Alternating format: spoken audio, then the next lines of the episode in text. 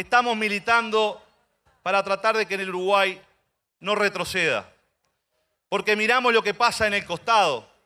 Y Mauricio Macri llegó a la Argentina pidiendo cuatro años para transformar la Argentina, prometiendo con globos, colores y mucho marketing, para decir que iba a cambiar las cosas en la Argentina y lo que terminó pasando es que construyó un mar de pobreza. La fábrica más grande de pobres es la República Argentina, gobernada por Mauricio Macri, que además la endeudó por los próximos 100 años, que firmó con el Fondo Monetario Internacional.